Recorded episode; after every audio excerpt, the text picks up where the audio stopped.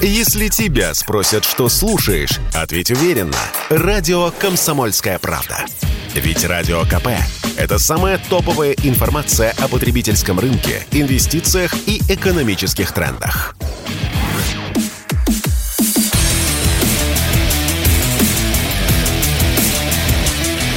Программа с непримиримой позицией. Утренний Мардан. Всем здравствуйте! В эфире радио «Комсомольская правда». Я Сергей Мордан. Трансляция началась на YouTube-канале «Мордан 2.0». Подписывайтесь, если не подписались. Если уже смотрите, ну тогда начните это утро с вашего лайка. Так, ну что, как это не прискорбно а, мне говорить, правда, никакой иронии, никакого сарказма, но придется снова начинать с Крыма. Но в этот раз, а, слава богу, вот мы избавлены от необходимости делать непростое лицо, а пересказывать э, всевозможные глупости про детонацию боеприпасов, а, про антропогенный фактор такой тоже а, термин а, придуманный, я не знаю, там, какими советниками. Вот. Нет никакого антропогенного фактора. Итак, в этот раз. В этот раз а, Минобороны в своем пресс-релизе сообщила о диверсии, в результате чего а, произошли взрывы на складе артиллерийских и ракетных боеприпасов, причем а, в центре полуострова, в районе Джанкоя. Но это то, о чем сообщили официально, а неофициально, ну точнее то, что как, никак не было вот таким же четким образом а, прокомментировано, а, сообщили о том, что получили повреждения железнодорожные пути в районе тоже Джанкоя. Ну, типа вот э, от детонации снаряд летел, летел, летел, летел, летел, летел, летел, бах! И попал точно в рельс. Бывает же так? Конечно, бывает. Никоим образом не собираюсь это оспаривать. А, ну и, в общем, тут а, начался кипиш. Люди начали сообщать какие-то новые, значит, а, о новых инцидентах, и, и непонятно, что из этого правда, что из этого неправда. Там, взрыв на военном аэродроме в Гвардейском, и опубликовано было огромное количество фотографий. То есть там явно произошел некий взрыв, поднимаются клубы дыма, но никаких сообщений не было о том, что там что-то приключилось. Мы не знаем. Ну а раз официальных сообщений не было, тогда и не будем констатировать. Просто вот я об этом рассказываю, ссылаясь на а, сообщения и фотографии, опубликованные очевидцами. Это то, что в Крыму. И в тот же самый день а, ФСБ России опубликовала официальную информацию тоже о диверсиях, совершенных нет в этот раз не в Крыму, а в Курской области – Процитирую. 4, 9 и 12 августа, три дня, с интервалом причем довольно длинным, в Курчатском районе Курской области украинскими диверсионными группами совершены подрывы шести опор высоковольтных линий электропередач 110, 330 и 750 киловатт через который Курской АЭС осуществляется энергоснабжение объектов промышленности, транспорта, жизнеобеспечения, социальной инфраструктуры и населения как региона, так и соседних субъектов страны. Данные действия диверсантов привели к нарушению технологического процесса функционирования АЭС. Главным следственным управлением Следкома РФ по данным фактам возбуждены уголовные дела по по пунктам А, В, части 2, статья 205, террористический акт УК РФ, напомню, вплоть до пожизненного. Федеральной службе безопасности Российской Федерации совместно с МВД России осуществляется розыск преступников и их возможных сообщников. Во взаимодействии с Росгвардией приняты меры по усилению охраны объектов атомной энергетики. А, ну, вот как бы я мог прокомментировать? Я пока что поделюсь э, некоторым удивлением. Удивление два.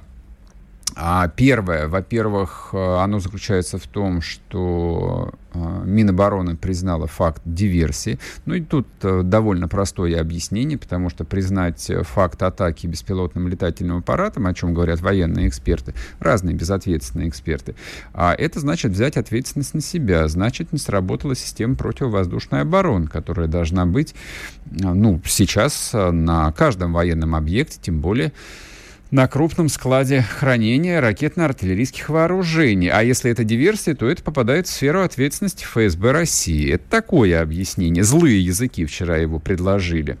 А второе удивление, а, вот тоже безответное, это тоже внезапная, как, как будто синхронная публикация заявления ФСБ о терактах, а, случившихся ну, достаточно давно. И давайте еще раз напомню, 4, 9, 12 августа, а вчера было 16 число, а, три теракта в Курской области. Причем а, теракты на атомном объекте. Я, знаете, я только одного не понял. Значит, сначала теракт произошел 4 августа, потом, спустя 5 дней, подрывают еще одну ЛЭП, и спустя три дня подрывают еще одну ЛЭП. А, а, извините, а это как? А это как? Может, мы что-то не понимаем? И у меня это вызывает некоторое беспокойство. А, у меня вызвало беспокойство даже сообщение о том, что подорвали очередной э, железнодорожный путепровод – где-нибудь э, под Брянском или под Белгородом. Даже это у меня вызвало беспокойство. Но тут речь идет, во-первых, об объектах э, энергетической инфраструктуры, а во-вторых, об объектах э, атомной энергетики. И вот здесь, мне кажется, имеет смысл говорить о двух вещах. Одна вещь проговаривается в этой студии с регулярностью примерно раз в день, о том, что можно, конечно, и дальше продолжать э, толковать про специальную военную операцию, про то, что никакая мобилизация не нужна, про то, что это военная кампания, которая идет на дальних границах империи, и, в общем, неплохо, что общество чувствует себя достаточно уверенно, стабильно и не сосредотачивается оснований. Я понимаю, как бы, вот всю эту политическую технологию, я ее хорошо понимаю. Но вот э, сейчас как-то вызывает э, все новые и новые сомнения в ее адекватности, вот в данный момент времени. Вот насколько адекватно а, по-прежнему сохранять российское общество от излишнего военного стресса, ну, чтобы никто не психовал, там, не начинал а, пить таблетки какие-нибудь, нервничать, писать обращения, в государственные органы. Вот в тот момент, когда очевидно, что ну, не, некий, э, вот у меня, у меня лично возникает некий э, диссонанс. Я не понимаю, как в одно и то же время в Крыму продолжается курортный сезон, и очевидно, что местные власти, для них это вот приоритет номер один, как известно, месяц-год кормит, я понимаю это все. И при этом тот же Аксенов каждый божий день практически выезжает на места очередного ЧП. Он никак не может повлиять на это ЧП. Это не его сфера ответственности. Он человек не военный, он глава региона всего-навсего. И вопросы он, по идее, должен задавать людям в погонах. С вопросом, какого черта происходит? У меня на полуострове несколько миллионов отдыхающих. На что они ему должны, я предполагаю, ответить, «Э, дорогой мой, а если у тебя на полуострове несколько миллионов праздно шатающихся людей, которых невозможно физически проконтролировать, что ты нам предъявляешь? Мы-то при чем тут? Вот примерно так должен происходить этот нервный диалог. И точно этот вопрос не, губер... не главе Крыма, и точно не к руководителям управлений э, там, ФСБ, МВД по Крыму, не к военным, которые там есть. Это же понятно, что это политическое решение. я, честно говоря, не знаю, будет ли досрочно прекращен курортный сезон в Крыму, что было бы логично – Но дело ведь не только в Крыму. Дело в том, что, как э, вчера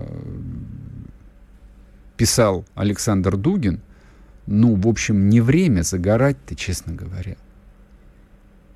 Ну, можно закрывать глаза, можно делать вид, что мы живем прежней жизнью.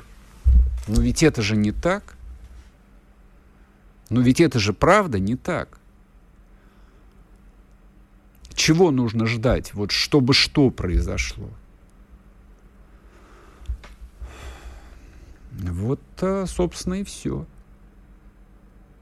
Ну и главный вывод, что касается Украины, которая ведет диверсионную, террористическую войну против Российской Федерации. А может быть, а, мы, наконец, объявим Украину террористическим государством? Но ну, мы ж такие легисты. Может быть, мы объявим руководство Украины а, людьми, возглавляющими террористическую организацию, и объявим охоту на них, на всех. Нет? По-моему, Зеленский э, практически не отличается от Бен Ладена, и члены его администрации не отличаются от какого-нибудь Аль-Захириди. Нет? Ну, нет, значит нет. Вернемся после перерыва и продолжим. Не уходите. Спорткп.ру О спорте, как о жизни.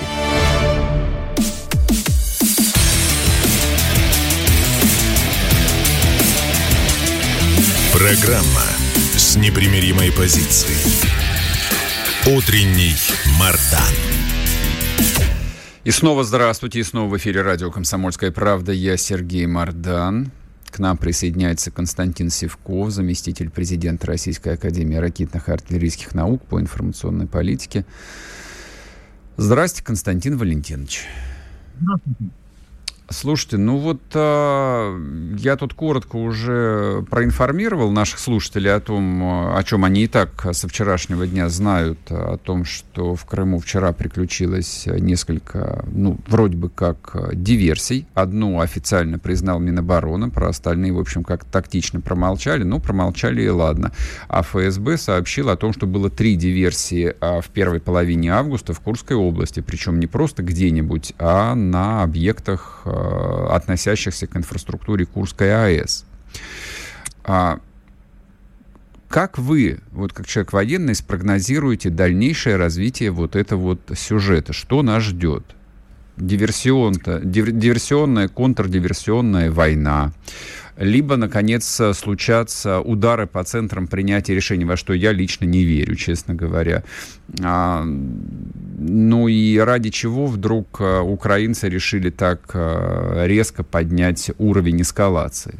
Вот одномоментно. Что произошло? Ну, начнем с того, что, как вы помните, значит, э, некоторое время назад наносились удары ракетами, вертолетами, до этого вертолетами, потом, значит, ракетами, потом артиллерией. Теперь все эти удары прекратились, прилеты. Началась диверсионная война. То есть за вот это прошедшее время была построена система противоракетной, противовоздушной обороны, была построена система контрбатарейной борьбы, которая фактически вот такие удары, которые характерны были раньше, они, к сожалению, на нет. Естественно, в этих условиях начинает интенсифицироваться э, другой способ воздействия на нашу территорию со стороны ВСУ – это диверсионные действия. Это вполне логичное развитие ситуации, тут нет ничего особенного. Достаточно сказать, что в полосе фронта, ну, по натовским взглядам, может действовать от 300-400 до 500-600 диверсионно-разведывательных групп. Так что тут все нормально, они по натовским канонам действуют. Более того, Э, значит, учитывая практически полную прозрачность границ между Россией и, так сказать, Донецкой, Луганской народных республик, учитывая то, что создан благоприятный режим для переезда граждан Украины на территорию Российской Федерации, учитывая тот факт, что на освобожденных территориях, безусловно, ВСУ ставила большие закладки тех же самых, э, так сказать, спящих ячеек диверсионных э, групп, вот вся эта публика появилась в России и, естественно, занялась тем, чем, для чего она, чему ее учили и для чего она была предназначена. Mm-hmm. То есть это в чистом виде работа Федеральной службы безопасности, это вопросы, связанные с разработкой системы территориальной обороны, и, естественно, будет разворачивать. Не надо думать, что территориальная оборона – это что-то такое легкое, ничтожное. Атомные станции, мосты, э, химические предприятия. Это не только тот небольшой перечень объектов, которые входят в состав особо, особо важных объектов защиты территориальной обороны, для которых нужно выделять силы и средства. Сейчас будут, естественно, приниматься меры к тому, чтобы эти силы и средства выделить. Э, я предполагаю, что могут привлекаться в том числе и, скажем так, э, со стороны общества. Так, мы подвисли. Мы подвисли. Давайте попробуем переподключиться, друзья мои. Вот, потому что мы ничего не слышим. С нами на связи был, я надеюсь, вернется Константин Сивков. Говорим мы, напомню вам еще раз о диверсионной войне, развязанной Украины против России. То есть, э, почему я говорю диверсионной войне? Потому что, не, на линии фронта, естественно, действуют и разведгруппы, и диверсии. То есть, это, это, это, обычное дело, это никого не удивляло, не удивляет, и мы бы точно не стали бы об этом говорить. Но диверсионная война развязана по тылам, причем по глубоким тылам. Если вспомнить, с чего все начиналось, а начиналось, э, ну, вот так вот масштаб с э, ракетной атаки на нефтехранилище в Белгороде, вертолетами причем. Нет, это не диверсия, это военная операция. То есть там э, все вопросы, которые были, это были вопросы исключительно к системе ПВО, которая не сработала. Были потом еще казусы определенные, которые называли ну, вот тем самым антропогенным фактором, и там было не вполне понятно, была ли работа этой диверсионных групп в том же Белгороде, или тоже это был какой-то удар. Но информации нет и обсуждать нечего. Но то, что происходило вот последние дни, а, речь идет именно о диверсионной войне в глубоком тылу.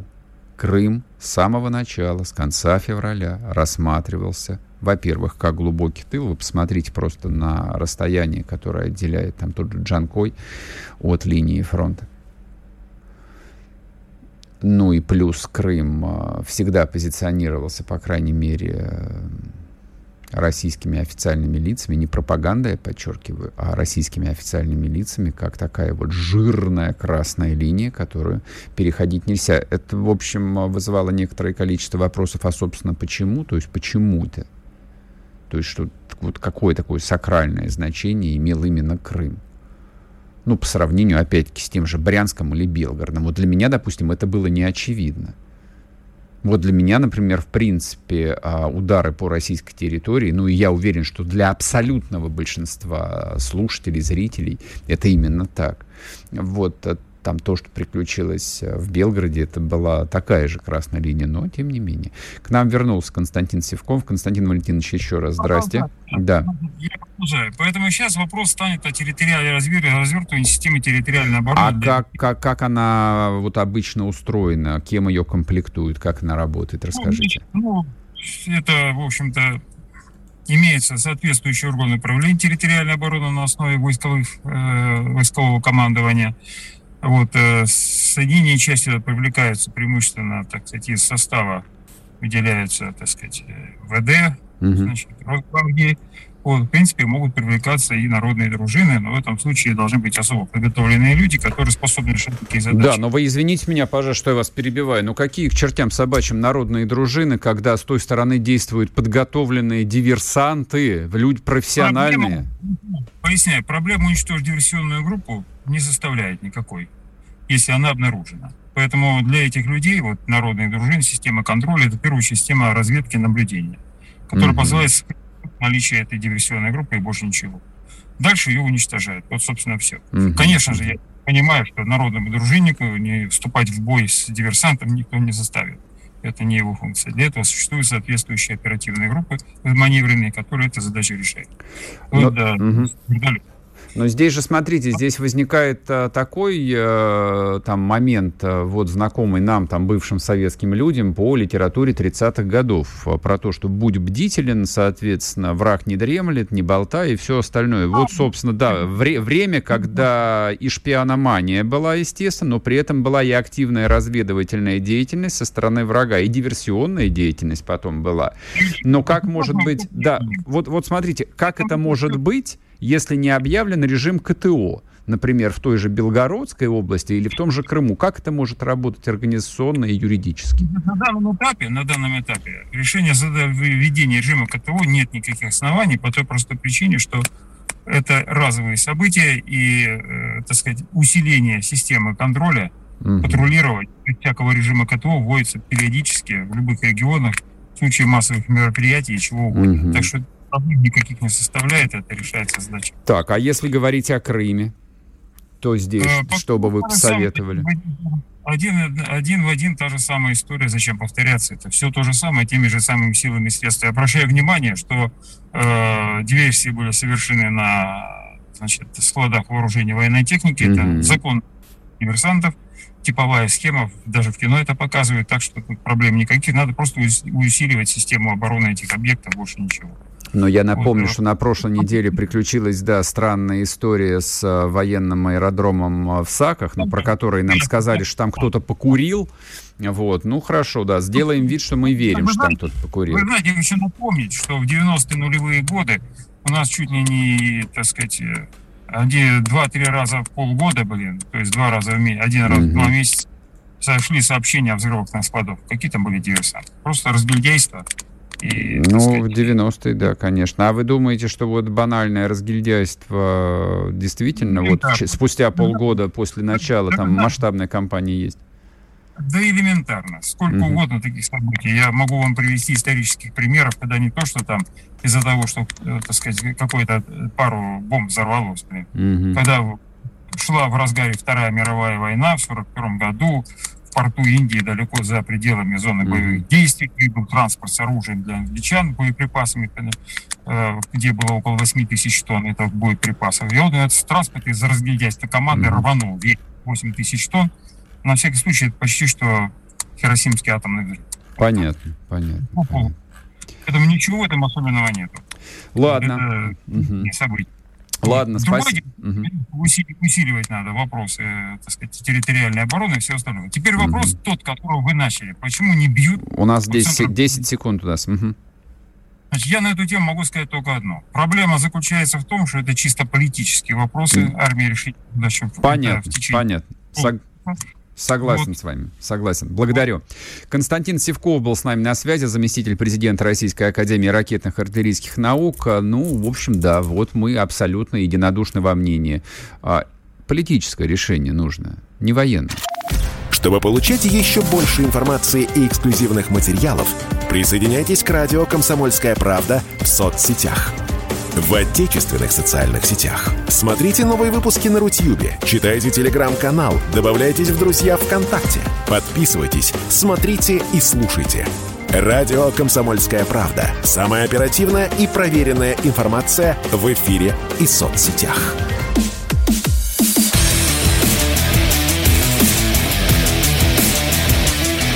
Программа с непримиримой позицией. Утренний Мардан. И снова здравствуйте, и снова в эфире радио «Комсомольская правда». Я Сергей Мардан. Идет трансляция на YouTube-канале «Мардан 2.0» идет. Подписывайтесь, жамкайте свои честные лайки. Ну а чем вы еще поможете помочь?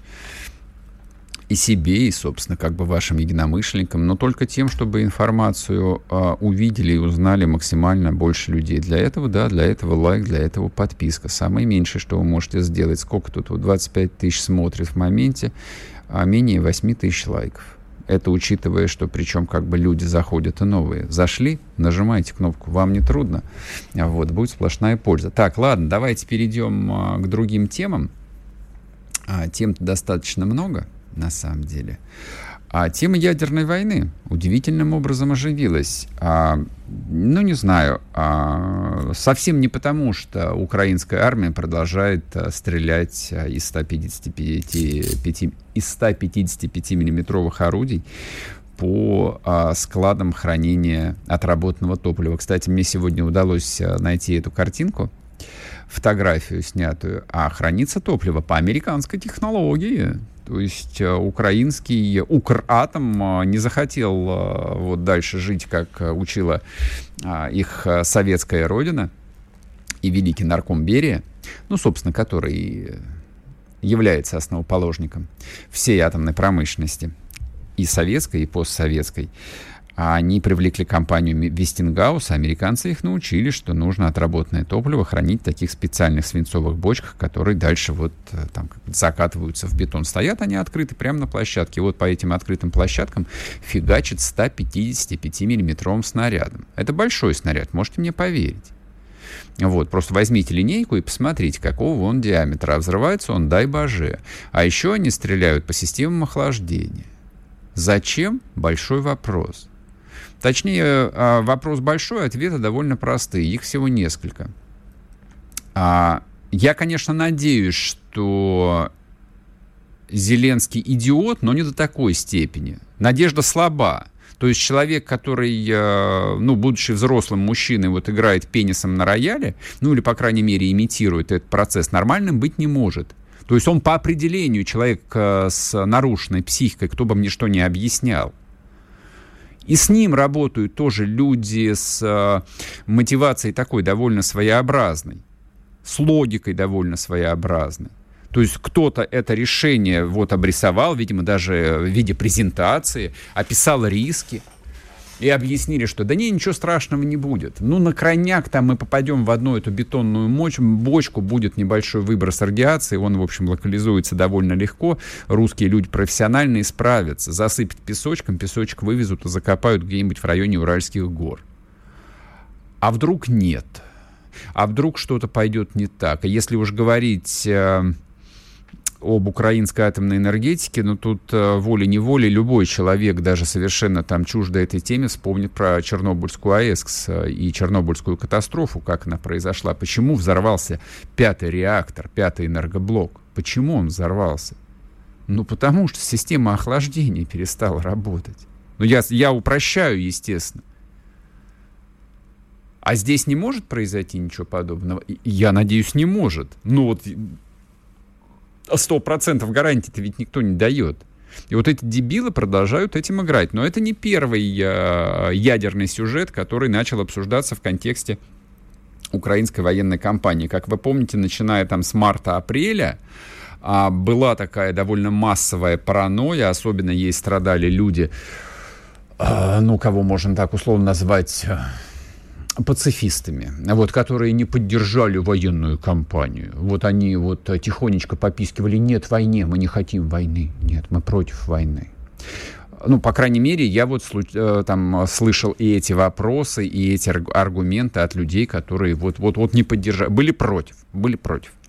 Вот. И вот эти вот, которые были против, они начали толкать активно эту тему, про то, что ну вот еще чуть-чуть, и Путин а, жахнет э, тактическим ядерным зарядом. А, вот дальше был вопрос, по кому он жахнет, был не очень понятно. Вот для меня был вопрос, а по кому надо жахнуть тактическим ядерным зарядом? Но люди, которые об этом начали говорить, этим вопросом, как правило, не задавались. Хотя, казалось бы, многие из них, опять-таки из тех, с кем я говорил, они и в армии служили, некоторые даже были офицерами. То есть имели такое вполне себе представление о том, вот армия это что? вот где находится расположение, где находятся склады, где находятся центры принятия решений. Они все это представляли. Но вот, а, когда начинался диалог, типа, а вот как ты думаешь, а вот э, наши жахнут ядерной там, боеголовкой? Я спрашивал, а куда надо жахнуть, чтобы вот закрыть вопрос? Угу. По Киеву. Почему тогда тактическое, извините меня? Банковская, Банковская улица — это центр. Лично мне жарко, даже в любом случае жалко центр Киева. Для меня это город родной, близкий. Русский город, что это должны вам по нему жахать-то? По Польше не жалко. По Чехии тоже не жалко. Немцев вообще не жалко. А Киев жалко. С вдруг нам еще жить там? Лет 500. Но а, из повестки эта тема уже не ушла. То есть вроде бы как все успокоились, выдохнули, попили афобазола или, или валерьянки, или кто-то потяжелее что-то попил, я не знаю, успокоились. Вот, по крайней мере, последние пару месяцев а, тема про то, что российская армия вот-вот, значит, запустит ядреную бомбу, не обсуждается среди даже самых сумасшедших упоротых.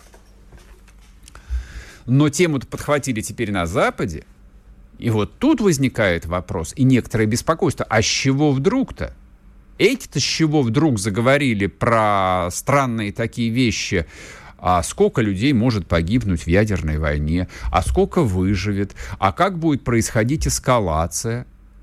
То есть сразу все расчехлятся, сразу запустят все, там все 10 тысяч ядерных боеголовок, ну, которые в ассортименте есть у нескольких стран, или поэтапно будут бить друг по другу, сигнализируя, и вот эта дискуссия, которая продолжается в довольно серьезных э, медиа, в экспертном сообществе, то есть это не то, что там э, какая-нибудь газета The Sun, это бульварная газета, пишет об этом. Нет, а это обсуждают в экспертном сообществе профессора, профессора всякие, участники всевозможных э, синк-танков, это такие вот э, аналитические центры большие, где люди за огромные деньги сидят, разрабатывают разные вот э, сценарии конфликтов, там, развития экономик, международных отношений и так далее и тому подобное. Вот это обсуждают на полном серьезе, вот, э, вырабатывают э, ключевые тезисы.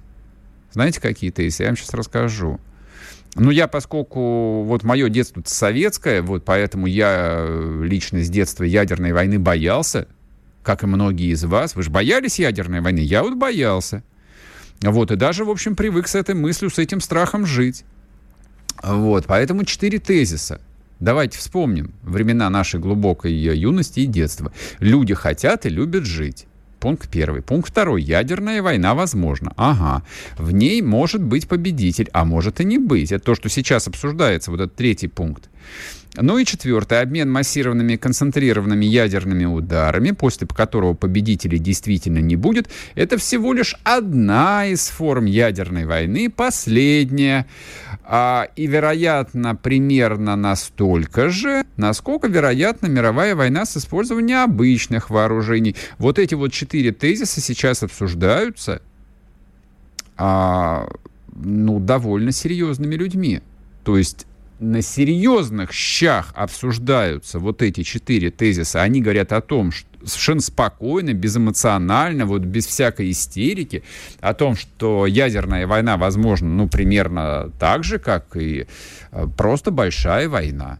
То есть почему эта мысль пришла в голову европейцам, они главные участники этой дискуссии, я не знаю. Может, это форма психоза, может быть, начало украинской кампании настолько сдвинуло им сознание или какие-то другие там есть объяснения. Трудно. Не, не могу вам точно сказать. А что еще в этой теме удивительного? Я как такой, знаете, а, начинающий э, психиатр-самоучка здесь сегодня выступаю. Степень помешательства, допустим, каких-нибудь больших немцев меня не удивляет, потому что немцев а, готовили на убой – в грядущей ядерной войне еще, ну, примерно с 1947 года, когда американцы начали завозить туда первые атомные бомбы. Вот, немцы с этой мыслью свыклись. То есть уже сколько там, четыре поколения немцев э, вот рождаются умирают с пониманием, что, ну, слава богу, я вот умру от старости, а дети мои, возможно, и увидят ядерный гриб. Но почему а, вот эту перспективу для себя решили вдруг нарисовать а, наши бывшие соотечественники из прибалтийских стран? Или, прости господи, финны, которых всего 5 миллионов человек по лесам сидят, для меня загадка. Вот я в этом вижу тоже такую вот новую форму психиатрического заболевания которое передается воздушно-капельным путем. Они-то почему решили поджариться в ядерном грибе? Загадка загадка. А, я единственное, на что рассчитываю, что эта тема все же очень быстро уйдет из повестки дня, и э, никто ее больше обсуждать не будет. Мне лично не хотелось бы про нее разговаривать. Сейчас короткий перерыв на новости и продолжим. Не уходите. Чтобы получать еще больше информации и эксклюзивных материалов, присоединяйтесь к радио «Комсомольская правда» в соцсетях – в отечественных социальных сетях. Смотрите новые выпуски на Рутьюбе, читайте телеграм-канал, добавляйтесь в друзья ВКонтакте, подписывайтесь, смотрите и слушайте. Радио «Комсомольская правда». Самая оперативная и проверенная информация в эфире и соцсетях.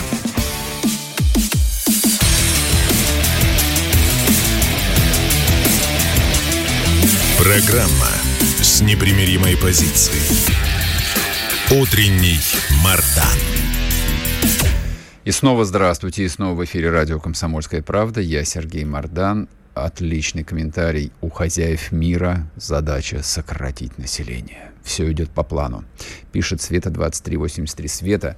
А, буквально вчера появилась новость о том, что население Земли достигло 8 миллиардов человек. Вы знаете, что я вот наблюдаю какой-то фантастический бардак даже у рептилоидов, даже у мирового правительства с, с исполнением пятилетних планов все идет не слава богу. Советская власть справлялась гораздо лучше. Вот, а у них что-то все в раскоряку. Вот, где вы видите сокращение населения? Я его не вижу, честно говоря. То, что сокращение населения идет в России и вообще в так называемых развитых странах, ну, на этот счет э, я придерживаюсь э, ну, такого не очень популярного принципа. Он звучит примерно так. Ну, значит, нам туда и дорога. Раз э, не хотите жить на этой земле, ну, значит, на этой земле будет жить кто-то другой. Земля пустой не бывает. Земля была безвидна и пуста. А новости Украины. Вчера говорили о том, что политические хохлы в Киеве отменили Михаила Афанасьевича Булгакова, а уничтожили мемориальную доску на Первой Киевской гимназии, где он учился. Вот. Но это были цветочки это были цветочки. То есть тут, конечно же, можно списать на эксцесс исполнительный, можно списать, опять-таки, на массовые там психические расстройства, которые поразили эту несчастную землю. Я совершенно серьезно об этом говорю сейчас. Вот, но вот та новость, о которой э, сегодня я вам расскажу, тут э, на эксцесс исполнителя списать нельзя. Это уже работа бюрократического аппарата. Здесь худо-бедно, даже учитывая, что речь идет об украинском бюрократическом аппарате, система все равно имеет э, довольно много предохранителей, довольно, много таких э, переходных, ну, знаете, конструкций, вот, где, в общем, ну, совсем явная глупость там должна отфильтровываться и отфильтровывается. А тут нет. Это, в общем, решение было подготовлено и принято довольно большим количеством людей и с высшим образованием. Тут и советники участвовали наверняка. Итак, о чем идет речь? На Украине теперь официально русский язык и литература исключены из школьной программы. Просто вдумайтесь просто вот остановитесь сейчас. Не надо вот опять заходиться в, в своем гневе или, не знаю, говорить, что я тут манипулирую вами или я занимаюсь украинофобией. Упаси меня Бог. О чем вы говорите? Я люблю Украину.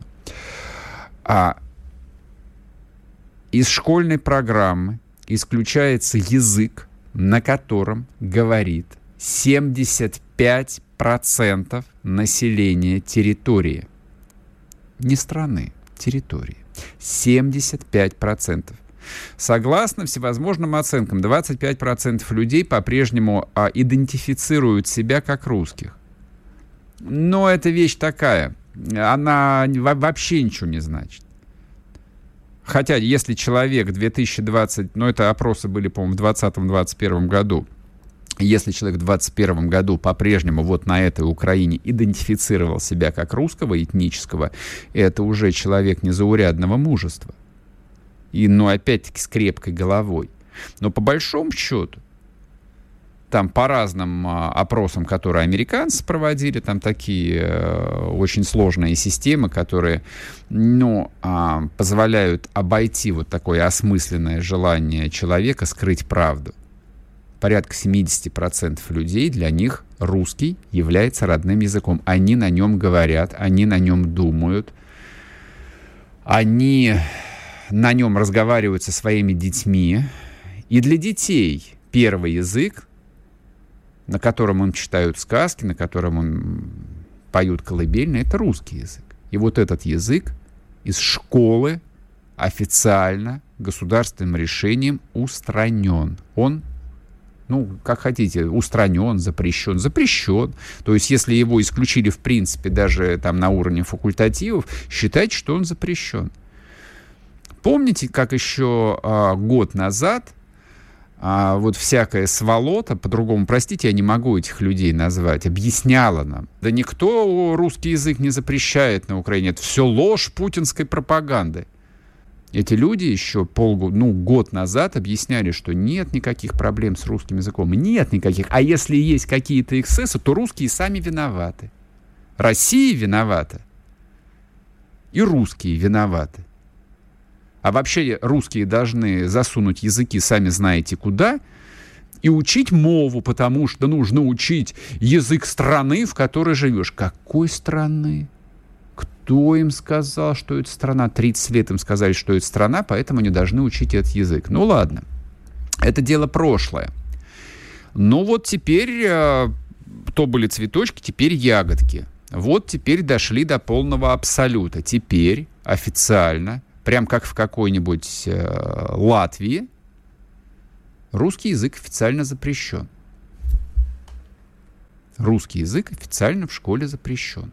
Просто представьте себе, что ваши дети, вот ваши лично дети, ваши лично внуки, которые дома говорят по-русски, вы с ними говорите по-русски, которые читают, ну, я не знаю, там, Пушкина им читали, Дюма в русском переводе они читают – Кира Булычева или что-то еще. Не, они знают и мову, конечно, как невозможно за последние, э, да какие, за последние 70 лет невозможно было жить на Украине или в Украинской ССР и не знать мову. Украинской мове силком учили всех, если вы не знали. Она была обязательным предметом, это чертова бисова мова. Украинская мова и украинскую литературу преподавали в обязательном порядке всем, включая русских людей. И все делали вид, ну как, естественно, у нас же пролетарский интернационализм. Конечно, мы должны учить. Зачем, непонятно. То есть зачем русский человек должен был заучивать плохие стихи Шевченко – и изучать такие же бессмысленные тексты Леси Украинки, я не знаю, никогда не знал, никогда не понимал. Но советской власти было виднее, поэтому она кончилась в 91 году. После 91 года все произошло по-другому. Ну так я вернусь к исходной. И вот вашим детям, вашим внукам говорят, что все, в школе теперь никакого русского языка, ни в каком а, виде и литературы тоже больше нет. Не-не, мы оставим, конечно, Короленку и даже Булгакова, но поскольку эти русские а, упыри а, жили на нашей священной чистой земле, ну, потому что Украина же была колонией, вот, поэтому вот эти вот члены колониальной администрации, колониальной культуры жили на нашей земле, поэтому мы будем э, факультативно их изучать, но в рамках зарубежной литературы. Вот вам говорят, вашим детям говорят, что для вас теперь Короленко или Булгаков это иностранная литература, а не иностранная это кто? Я даже не буду произносить. У меня всегда это вызывало чувство мучительного стыда, когда я читал э, украинские тексты и на языке, и в хорошем переводе у меня это всегда вызывало чувство жгучего стыда. Настолько это плохо. Настолько это не нужно никому. Настолько это было вымучено. Настолько это была манипуляция. Вот э, и как вы это оцените? Ну хорошо, ладно. Я не жалуюсь, я вообще исхожу из того, что когда российский чиновник вдруг начинает вот с такими интонациями ныть и рассказывать, что это русофобия, нас там обижает какая-нибудь, э, прости господи, Латвия, мне, мне стыдно. Представитель российского государства не может вообще ничего подобного произносить. Какая Латвия? Кого унижает? О чем вы вообще говорите? Вы наследники двух великих империй, ну, одной настоящей и второй красной, можете жаловаться на какую-то там Латвию, на каких-то украинских чиновников, на какую-нибудь, прости господи, Кулебу? Вы, вы что, в своем уме, что ли? Но предположим, предположим, мы играем по международным правилам, мы по-прежнему часть э, международного сообщества – и в этом сообществе такие вещи, как э, расизм, как разжигание ненависти по национальному этническому признаку вроде бы как запрещено после 1945 года. Ну, и И кто-нибудь уже осудил а, украинское правительство?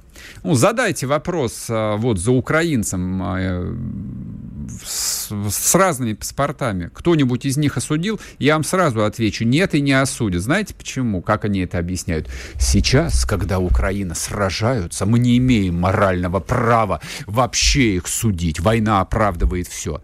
Но когда вас а, к рву поведут, вы те же самые слова, только не забудьте повторить. Когда вас хохлы поведут в Бабий Яр, не забудьте об этом, любители Украины. Чтобы получать еще больше информации и эксклюзивных материалов, присоединяйтесь к радио «Комсомольская правда» в соцсетях в отечественных социальных сетях. Смотрите новые выпуски на Рутьюбе, читайте телеграм-канал, добавляйтесь в друзья ВКонтакте, подписывайтесь, смотрите и слушайте. Радио «Комсомольская правда». Самая оперативная и проверенная информация в эфире и соцсетях.